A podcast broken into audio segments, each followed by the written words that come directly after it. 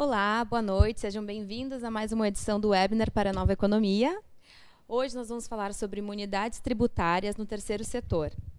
Quem eu trago aqui hoje para dissertar sobre o assunto é o Aleph, gerente comercial da Estúdio Law, a Paola, que é advogada e gerente da, da Estúdio Law também, gerente jurídica, e o Otone, que é gerente de rede, da rede credenciada do Grupo Estúdio. Boa noite a todos. Obrigada noite. pela presença. Boa noite. Agora estamos ainda com alguns participantes ali no nosso nosso canal. Peço a todos que queiram tirar suas dúvidas, suas dúvidas quanto ao, ao assunto, que mandem ali a sua contribuição.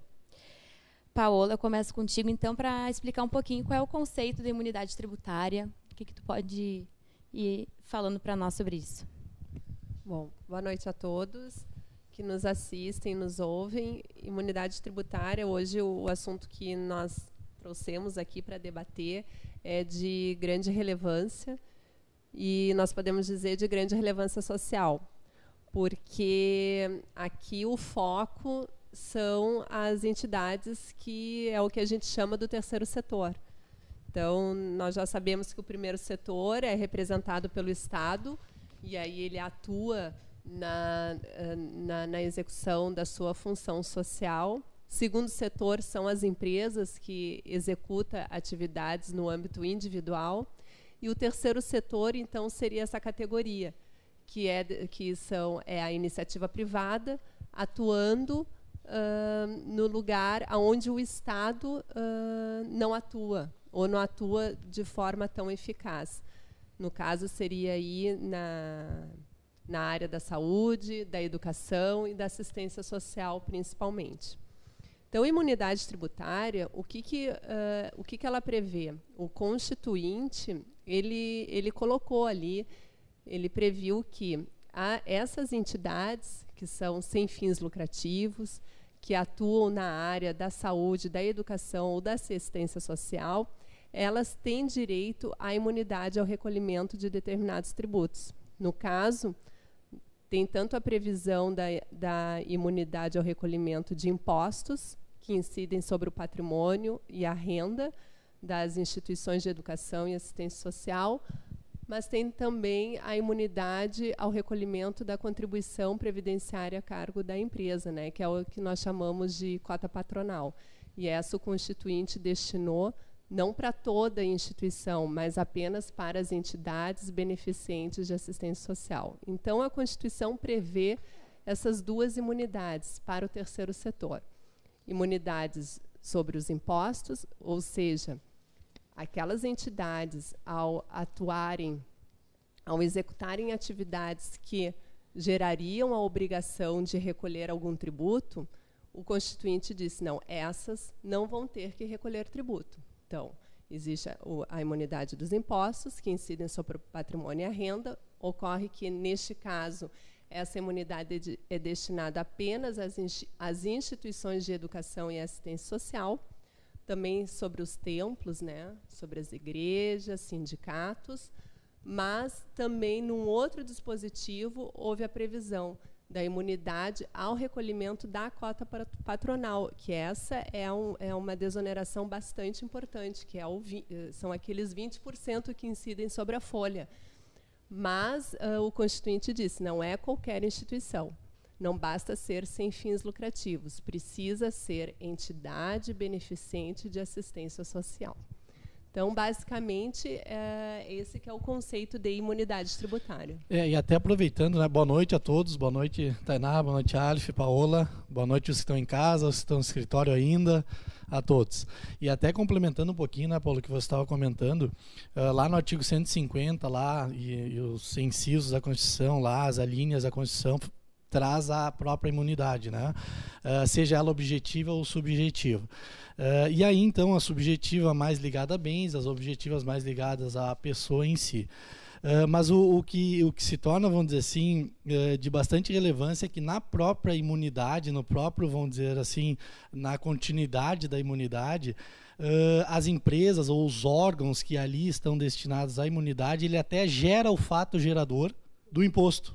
Né, se tem, vamos dizer assim, a disponibilidade de cobrança do imposto. Só que a própria Comissão Federal, lá de 88, vem e diz: não, os partidos políticos, os cultos religiosos e assim por diante são imunes, então, da, da própria tributação. Né? É, na verdade, é, é o que a gente chama, não chega a nascer o fato gerador da obrigação tributária. Né? Não nasce. Então, quando a gente está falando de entidade beneficente, ou instituição de educação, ou sindicato, não chega a nascer aquela obrigação tributária. Então, não é uma situação assim que existe essa obrigação e, por alguma razão, a, aquela instituição não vai Perfeito. recolher os, o, o, aqueles tributos. Simplesmente, ela, essa, essa obrigação ela nem chega a nascer. Aí existe até, né, Otoni, a questão da diferença de imunidade e isenção é, e esse, e esse, né, Paulo, é um fato, vamos dizer assim, bem. Ele é muito até parecido, né? Ele vem com uma formatação jurídica diferente, uma através de uh, própria Constituição Federal, outra vem através de própria lei que autoriza. Então a imunidade ela vem no seguinte sentido de uma Constituição Federal já prevendo a imunidade, né, repetindo aí partidos políticos, né, cultos religiosos e assim por diante. E a legislação vem daqui a pouquinho e dá uma isenção para um determinado setor, um determinado segmento que a própria, o próprio governo, a própria economia necessita daqui a pouquinho que não seja cobrado um determinado tributo, um determinado período. Então essa sim é a grande, vamos dizer assim, a grande diferença que existe entre imunidade e isenção. Acaba que lá no final, praticamente ou certamente nenhum paga tributo. Né? Só que sim tem diferenças no caso de eh, legislação para que isso seja efetuado. Né? Tudo bem, pessoal? Boa noite. Acho que vale ressaltar também uh, o papel de apoio solidário dentro daqueles setores onde o Estado sozinho não consegue resolver, né? Inclusão de jovens aí de famílias pobres a um ensino de a uma educação desde o ensino primário até o ensino superior de qualidade, né? é, tornar a, a sociedade um pouquinho mais justa e ampla, né? levar um ensino de qualidade àquelas crianças que muitas vezes não teriam acesso pela condição financeira dos seus pais, né? Uh, uma saúde de qualidade. A gente sabe que boa parte dos atendimentos do SUS, por exemplo, se dão por instituições filantrópicas, né? A maioria também das instituições de assistência social também se dão por conta de instituições filantrópicas e também ressaltar a inclusão uh, dentre os jovens, né? Já ensina desde pequenas crianças nas escolas, as instituições filantrópicas, uh, referente à inclusão dos demais colegas, que têm aí uma, um estilo de vida, uma situação de vida diferente dos demais. Certeza. Até, Otoni, era uma das perguntas que chegou para nós sobre a, a imunidade, né? Uh, qual é a diferença de imunidade, de isenção Talvez, não sei se tem algum, algum caso né, para contar para nós. É, assim, ó, a diferença, como eu já citei anteriormente, né, ela é basicamente uma vem com previsão de Constituição Federal e já ali na Constituição Federal ela diz quais são, vamos dizer assim, os entes que são imunes e a isenção vem através de lei. E aí a lei abre um pouquinho que pode ser para qualquer segmento, para qualquer ramo que venha daqui a pouquinho uh, a necessitar de alguma isenção, né? alguma até a própria instalação de empresas em determinado estado, se tem alguma isenção de impostos e assim por diante. Né? Basicamente seria essa, essa a diferença. Perfeito. Uh, Paola, a gente tem mais uma pergunta. Uh, atualmente quais são os requisitos para se alcançar essa imunidade? Tu falaste anteriormente, né? Sim. Uh, que não é tão simples assim, né, é, Paulo? É, não. Uh, quem atua, quem faz parte do terceiro setor, vai entender bem o que a gente está trazendo aqui. Uh, na verdade, existem os requisitos e esses requisitos nós advogados que advogamos para as instituições, que estudamos, né, que operamos no direito, sempre de, uh, defendíamos, né, sempre defendíamos que uh, os requisitos são os previstos em lei complementar.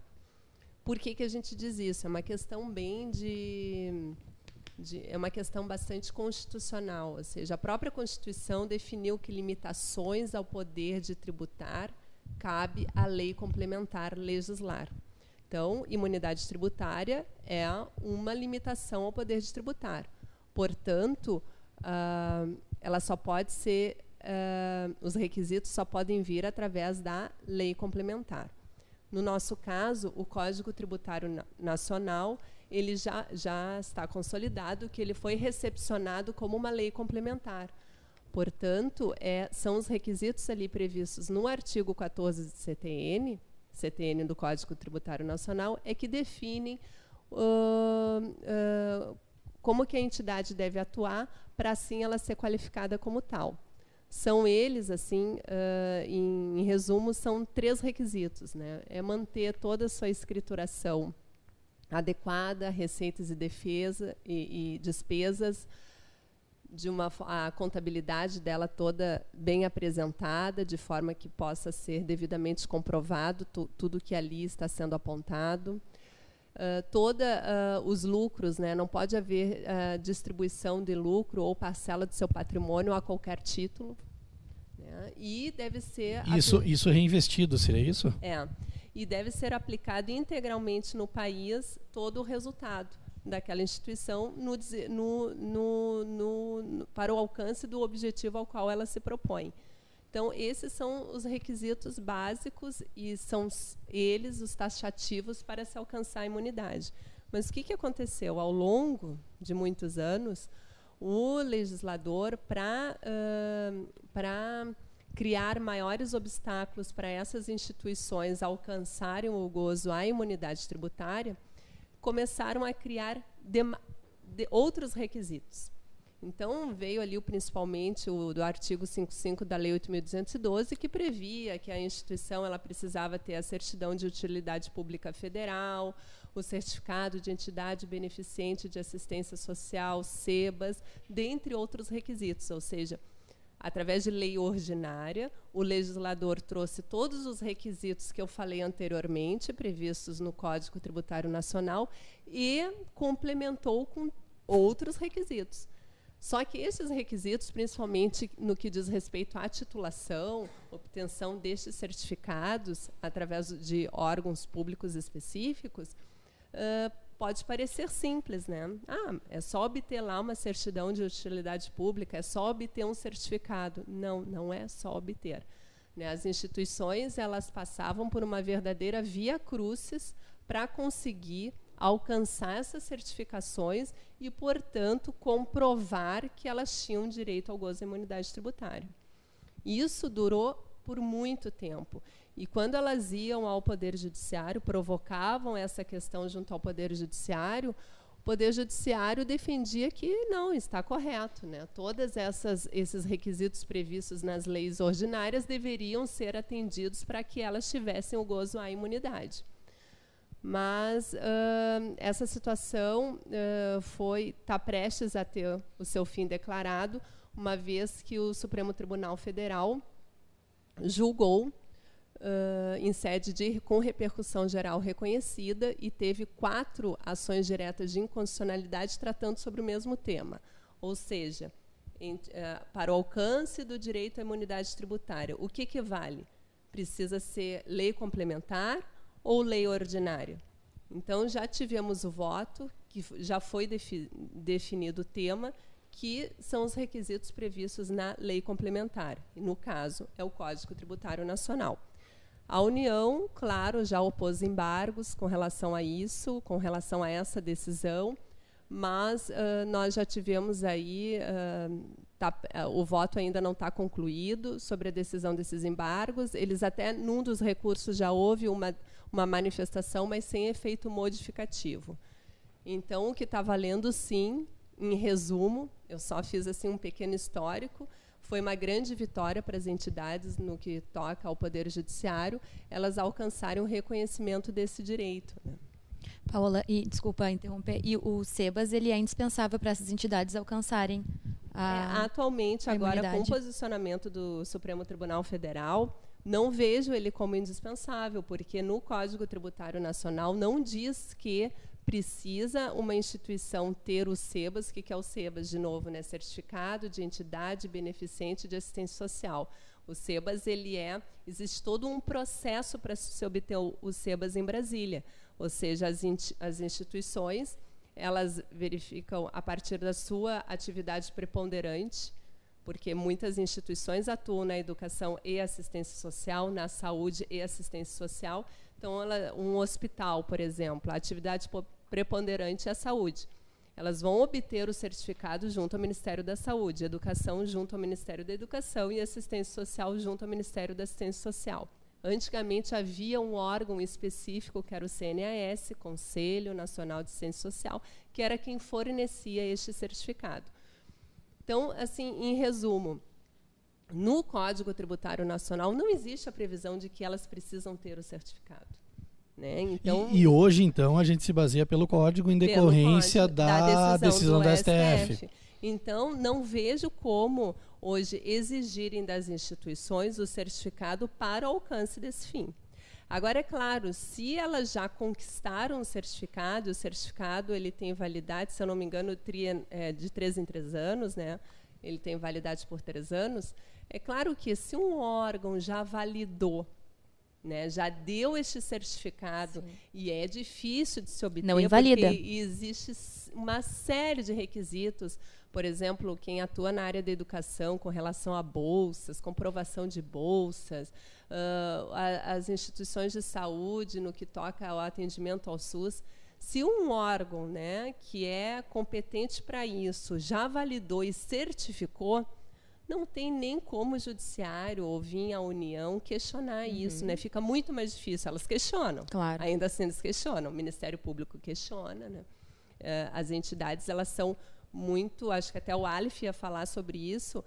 Uh, aqui no Brasil, a gente ainda tem uma ideia de que a entidade filantrópica ela tem que ser pobre. Exatamente. Ela tem que ser um asilo caindo aos pedaços, porque se ela é rica no sentido de que ela é grande, ela faz um bom trabalho, ela é mal vista. É. Ela é vista como, olha aí, ó, ela é filantrópica, na verdade, olha aí, está cheio de dinheiro e não estão pagando impostos. Acaba denegrindo a imagem, tá? né? Denegrindo a imagem. Uhum. Aqui no Brasil a gente tem muito isso, diferente dos Estados Unidos, em que o terceiro setor é muito forte. A iniciativa privada investe muito no terceiro setor.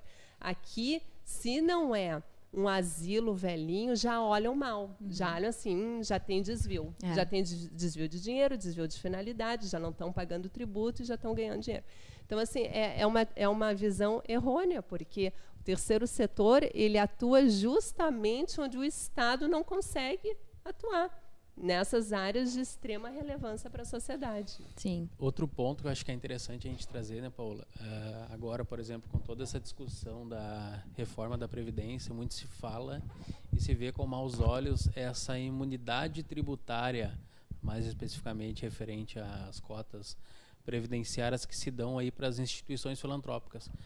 Mas uh, a gente tem um dado já técnico uh, que se for analisar desde 1988, quando se deu início a toda a legislação, a Constituição que trouxe aí a legislação referente à imunidade tributária para essas instituições filantrópicas, esse valor de imunidade ele configura em torno de 3% de uma receita previdenciária para a União. Então, se tu for analisar o valor de impacto negativo, entre aspas, que ele dá, por não estar contribuindo para a Previdência, se tu for comparar com o papel uh, social que essas instituições filantrópicas exercem dentro aí uh, dos meios sociais, saúde, educação, como eu falei, em periferias, uh, levando educação, assistência social para jovens, qualidade de vida, saúde, para lugares onde não teriam nenhum tipo de acesso e onde seriam lugares de dever do Estado prestar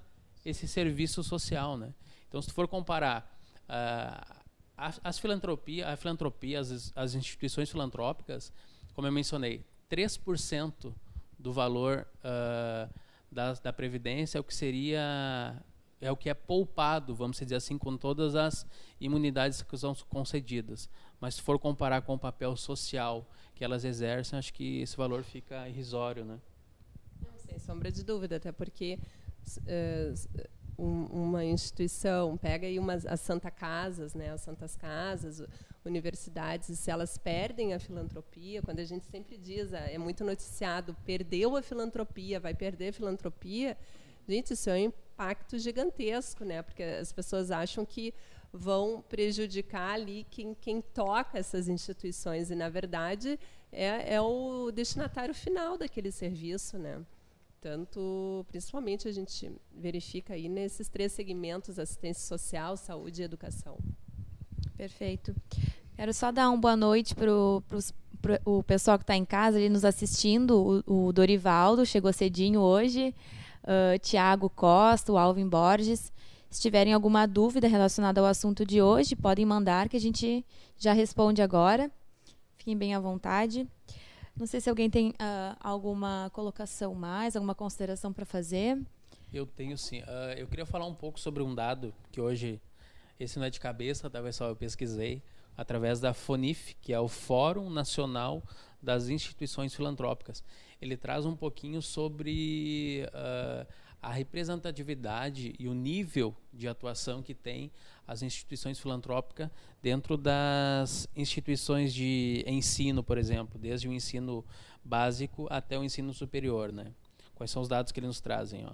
Uh, mais de 2,2 milhões de alunos estudam né, em, com instituições filantrópicas. Uh, as instituições filantrópicas de educação elas concedem aí mais de 600 mil bolsas de estudo a representatividade das instituições na saúde, por exemplo, corresponde a 53% dos atendimentos do SUS são feitos por instituições filantrópicas.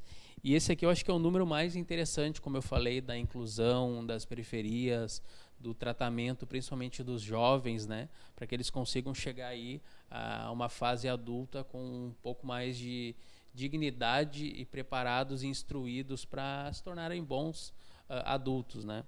62,7% de todo o atendimento gratuito em assistência social é realizado por instituições que se beneficiam dessa imunidade, né, das instituições filantrópicas. Então, uh, retroagindo um pouco ao que a gente estava falando, olha a representatividade que essas empresas do terceiro setor, trazendo aqui muito mais um exemplo referente à saúde, uh, educação e assistência social então acho que essa é a única comparação que a gente pode trazer, né? Perfeito. Com as imunidades, tu tem uma redução da arrecadação com as contribuições previdenciárias de 3%. Mas tu imagina só, 20, uh, 600 mil bolsas de estudo, 53% dos atendimentos do SUS e 63% aproximadamente do atendimento gratuito, assistência social, quanto que isso custaria ao Estado?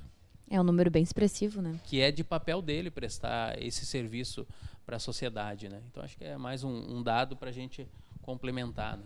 Eu, eu, fiquei contente assim com a posição do STF. Eu acho que uh, foi de grande valia porque as instituições uh, passaram, inclusive, por operações.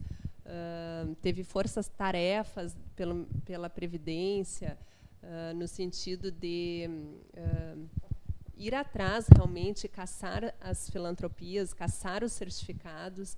Então, as, as entidades, eu já, tinha, eu já ouvi até de, de entidades dizerem, olha, eu prefiro, eu estou optando, estou até pensando em pagar, recolher o tributo, por exemplo, no caso, os 20% da é a cota patronal, do que passar por tudo que a gente passa, porque ele, elas eram vistas até como criminosas. Então, sempre vinha uma, uma fiscalização e, quando elas, ela vem, ela vem de uma forma voraz. Então, nesse sentido, uh, a, a, as entidades elas precisavam, era tanto requisito, é, a dificuldade era tamanha, que elas precisavam ter um corpo jurídico muito competente para atuar nas defesas dela, um corpo contábil também extremamente eficiente. Então, o custo que elas tinham que ter para conseguirem minimamente manter o, o, gozo do direito à imunidade tributária era violento. Então, agora, com essa definição pelo STF, eh, eu penso que essa questão vai ficar um pouco, pelo menos a discussão sobre ter ou não ter certificados e, e todo esse caminho das pedras aí que as entidades enfrentavam, me parece que isso possa ser resolvido.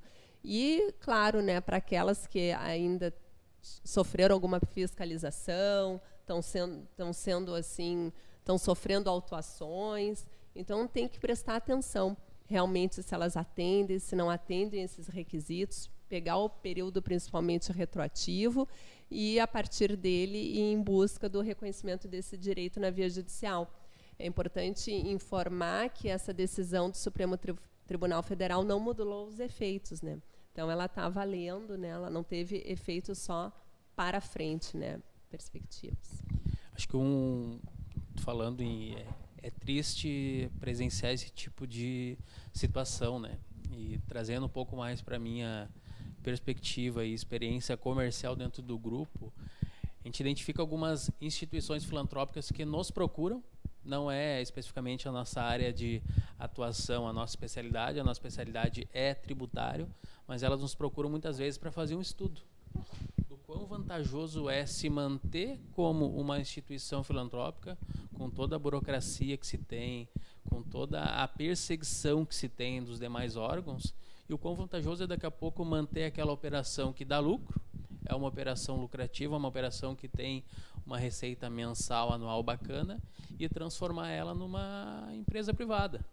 Então, se for ver, da análise sobre análise empresarial, de certa forma, pode ser um benefício para o determinado diretor, para os diretor, professores, para os executivos daquela instituição, mas do ponto de vista social é uma derrota, né? Como a gente trouxe os números agora há pouco, é, são inúmeras crianças que não vão receber assistência social, uh, são famílias que têm aí um poder aquisitivo uh, abaixo do normal, que não vão ter acesso a uma saúde digna, né? São jovens uh, carentes que não vão ter acesso a um ensino de qualidade, né? Acho que é mais um dado para a gente trazer. É, até aproveitando, uh, pegando o teu, teu espaço aqui, chegou uma pergunta ali, Paola, até do nosso, do nosso, vamos dizer assim, parceiro aí, sócio, né, do Alvin, né, perguntando se uma universidade sem fins lucrativos, né, uh, poderá se beneficiar da decisão. Acho que ele quis dizer da decisão do STF, né? Sim, sim, sim. Alvin, boa, boa noite.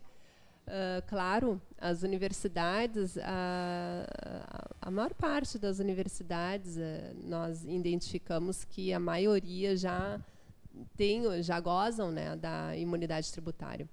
E uh, certamente todas as entidades, seja as, as, instituições de educação, saúde, assistência social, as igrejas, sindicatos, enfim, todas elas, ao atender aos requisitos do artigo 14 CTN, elas têm o direito à, à imunidade tributária. Então, essa decisão ela alcança a todos. Não houve modulação. Perfeito. Uh, se alguém tiver mais alguma dúvida, né, e, e, que não não conseguiu nos enviar, pode nos enviar através do e-mail dúvidas@grupoestudio.com.br. Não esqueçam também de ativar o sininho no YouTube para cada vez que tiver um vídeo novo, né, uma, um material novo, vocês receberem a notificação. Acho que agora a gente fica por aqui. Não sei se alguém tem mais alguma consideração. É, só, só agradecer, né, principalmente a todos e ressaltar que a gente fica à disposição aí nos próximos dias, quando quiserem nos mandar esclarecimentos, dúvidas, sugestões, a gente está totalmente à disposição, Com né, pra, e vai responder sim. Com certeza, estamos abertos aí também a sugestões. Muito obrigada, uma boa noite e até, até quinta-feira, né? Amanhã é feriado. Aproveitem o feriado, até quinta. Boa noite.